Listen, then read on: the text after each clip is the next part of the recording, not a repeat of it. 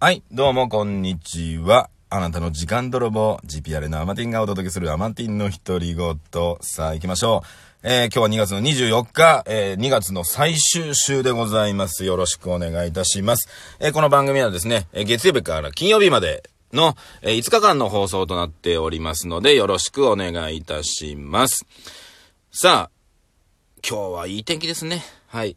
こんなね、3連休最終日でございますけどもね、ポカポカとして、陽気なところでございますが、今日のテーマ、えー、コロナウイルスについてお話ししましょうドンまあ、コロナウイルスのことよくわかってないですけども、はい。コロナウイルスで、えー皆さんね、マスクを買いだめしたりね、えーもう今本当にマスク売ってないんですねっていうところなんですが、ちょっと待てよと。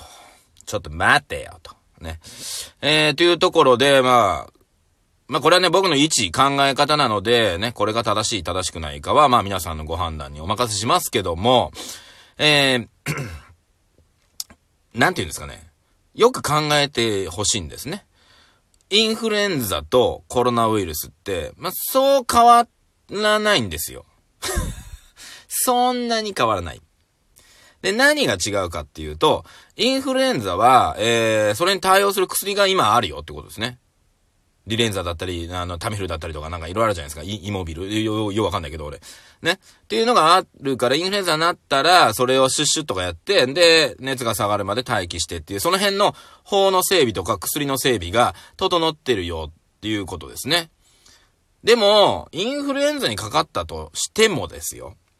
それをしなくても、一週間ぐらい、えー、したら、インフルエンザって治るんですよ。これは人間の免疫力が頑張るおかげと菌が減ってくっていうのもあるんですが、でも、その間はね、高熱が続いて大変になって、それで亡くなる方もいるんです。これ間違いないんですよ。で、実際ね、今アメリカではインフルエンザが猛威を振るってる、ね、何名か亡くなってるってことなんですけども、要するに、えー、まあ、それに対して対処できるのがインフルエンザとしてはありますよと。で、コロナウイルスも一緒。インフルエンザと共に一緒に、えー、かかってしまったら、一週間、まあ、大変なことになるよと。高熱で菌がバーっとね、えー、ウイルスがバーっと広がって体の中にね。で、えそれを耐え抜けない人は、やっぱり亡くなってっちゃう可能性があるよっていうことなんですね。で、インフルエンザと違うのは、じゃあ今何の薬が有効なのかっていうのがまだ分かっていないっていうところですね。はい。だからそういった意味では恐怖はあるかもしれない。けど、インフルエンザも一緒だよってことです。インフルエンザっていうウイルスもそういうことだよってことなんですね。で、えー、じゃあインフルエンザの、えー、耐え切ってる人も世の中存在してて、みたいな。ね。いるんですけど、まあ、基本はね、菌を飛ばさないように自宅待機してね、あの、鼻からシュッシュッとかやったりして、菌の増えるのを抑えた方が楽は楽。絶対楽は楽なので、えー、それに越したことはないんですが、じゃあインフルエンザってどうやって移ってきますかって言った時に、まあ、マスクしようが予防接種しようが、えー、移ってる人は移ってますよね。うん。と思うんですよ。で、プラス、えーっと、インフルエンザの時そんなに必死こいてマスクしてました？皆さんって話なんだよな。それを考えるぐらいだったら、しっかりと普段からの生活を、まあ、考えた方がいいんじゃないかなと思ってますけどね。人にはね、あの、そういった免疫力とかね、そういったものを守る力っていうのが備わってるわけですよ。もともと。それを自分たちの生活だったり、ね、食べ物だったり、いろんなことで低下させといた上で、怖いマスクみたいなのってどうなのかな？と思っております。で、この間ですね、まあちょっとね、あの、公園の方ね、あの、子供連れて遊び行ったりするんですけども、まあ、子供にはマスクね、子供ってマスクしないんですよ。つけようと思っても、いやって言ってやらないんで、まあ確かに子供がマスクつけてないのは多く見受けられます。で、お父さんお母さんたちがマスクつけてる。それはわかる。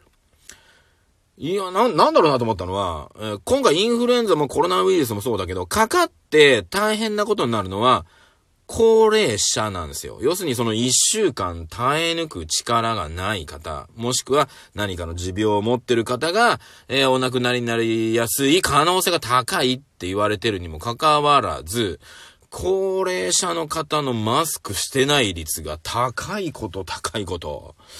あれ？と思って。ね。いや、しなくてもいいじゃ言わないけど、いや、あなたたちの方がした方がいいんじゃないのって思ってるんですが、どういう考え方なんでしょうね。ちょっとよくわかんなかった、俺。うん。で、街行くとね、うん。まあ、してらっしゃる方も多いですよ。けど、割合としてね、若者よりも高齢者の方がしてない割合がちょっと高く見受けられたので、皆さんの街はどうですか？と思っております。え、なのでね、あのー、よくね、イベント自粛してたりとか、えー、してますよね、今ね、いろんなところで。いや、インフルエンザ流行ってる毎年で、そんなにイベント自粛しないじゃないですか。ね。だから、それぐらいの感じだと思うので、いや、かかったら今対処法ないですよ。でも、ね、例えばコロナウイルスになって、例えば、リレンザとかやったら、収まるとかって早くね、あのー、ね、出てくるかもしれないし、それはわかんないですよ。ね。だから、ああだふうだね、あの、行政が悪いだ、ああだ悪いだって言ってる前に、早く対処する病、ね、薬とかを開発してもらうことに注力してもらった方のが、断然良くないですかっていう話なんですね。僕はそう思ってます。はい。テレビでね、こんなん感染してます、こうだ、感染します、どうだ、ああだ、ふうだってね。あの、みんなの不安を煽ってるよりも、今どこどこ大学でこういった研究して、これでもう間もなくこういったのが出てくるようですっていう明るいね、あの、情報をもっと飛ばしてほしいですよね。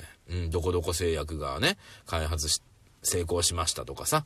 まあ、今台湾かどっかのね、会社がなんか、ね、なんかできたみたいなこと言ってましたけど、そういうことですよね。だから、もっともっと自分たちのね、免疫力を上げることをね、しっかりとやるっていうことですね。それの方が大事じゃないでしょうか。なのでね、免疫力、前から言っておりますがね、皆さん体温、体温を上げてください。ね。体温を上げる。ね。ヨーグルトを食べる。なんたら、くず、そういうのも重要ですが、もう根本は体温を上げるんです。はい。体温上げてください。35度台の人はもう全然免疫力何したところでダメですから、36度5分ぐらいまでは体温持ってってください。よく言います。36度5分とかになると辛いんですよ。違うん。ね。人間ほぼ一緒。あなただけ特殊なことはそんなにないんですよ。ね。それはあなたの思い込み。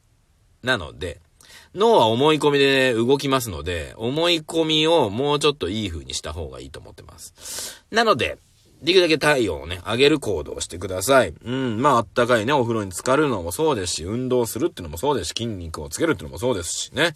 あったかいものを食べるとか、ね、冷たいものをあまり食べないとか、ね、体を冷やすものを極力食べないとか、ね。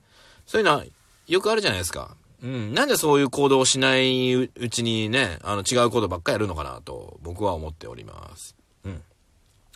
で、基本ですね、えー、じゃあこんなこと言って、ね、じゃあ僕が何も、ね、すごいことやってんのかって言ったら、まあ、やってはいるけど、それでもね、それでもかかるときはかかるんですよ。ね。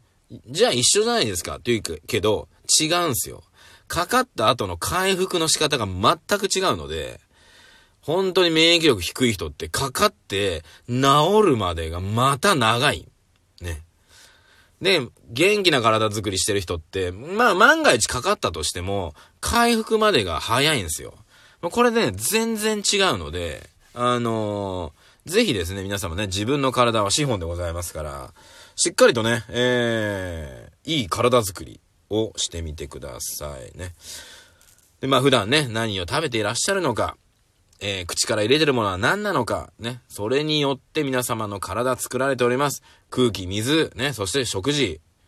で、その中でね、どんだけ、あのー、薬を飲んでるかですよ。本当にこの間聞いたらね、えー、1日20錠薬を飲む人がいるそうです。はい。ね。薬で体が成分ね、体が出来上がってって、健康な体になるわけがない。ね。なので、よくね、いろんな薬飲んでね、もう一生薬は手放せないって方いらっしゃると思うんですけど、もうその時点で、えー、体は弱っていく方向です。だから、手放せないに決まってるんですよ。どんどんどんどん悪い方に行きますから。はい。じゃなくって、薬を極力割合的には少なくするために、えー、そこをね、意識して、えー、しっかりとね、食事とかを取っていくっていうことが大事ですね。はい。そうすれば薬の量がどんどんどんどん減ってくれば、体を作っていくね、組織も、あの、元気なね、組織になっていきます。で、細胞っていうのは、大体、えー、部位によるんですけど、早いところでは、えーと、3日。3日で細胞分裂します。で、遅いところだと、何年もかかります。血液細胞とかはだいたい1年半ぐらいかかります。こう生まれ変わる。半分ぐらい生まれ変わるのに。だ全部生まれ変わるのに、えー、3年とかかかってきます。で、例えば筋肉細胞だったら1月ぐらいで変わってきます。で、一番早いさっき3日って言ったんですけども、これはね、小腸なんですね。小腸の細胞分裂はだいたい3日で新しいのに変わっていきます。なので、小腸の癌っていうのはほとんどないんです。最近小腸の癌になる方も中には出てきたみたいなんですけど、要するに、あの新陳代謝がい早いってことは、癌細胞もできにくいってことなんですね。で、新陳代謝が悪くなってくればなるほど、癌細胞ができやすくなるってことです。なんでかっていうと、遺伝子が傷ついていくからです。はい。それを修復していく力も皆さんだんだんだんだん衰えてくるので、癌化しやすくなってくるんですよ、ところですね。だから、えー、まあ、若者のね、癌になる方も中にはいらっしゃるけど、圧倒的にね、えー、年を取ってからのが癌になる確率は高いわけですよ。それは何かって言ったら、新陳代謝の遅れです。はい。ここをね、意識するだけで、えー、病気っていうのは防げたりするんですよねっていうところですね。まあ、こんな情報をですね、知ってるか知らないかだけでも全然対処法が変わってきますので。はい、ということでね、今日はね、今日はコロナウイルスからちょっと体の作りまで話しましたがね、えー、まあ、自分自身の体は自分で守ってくださいっていうことで、ありがとうございました。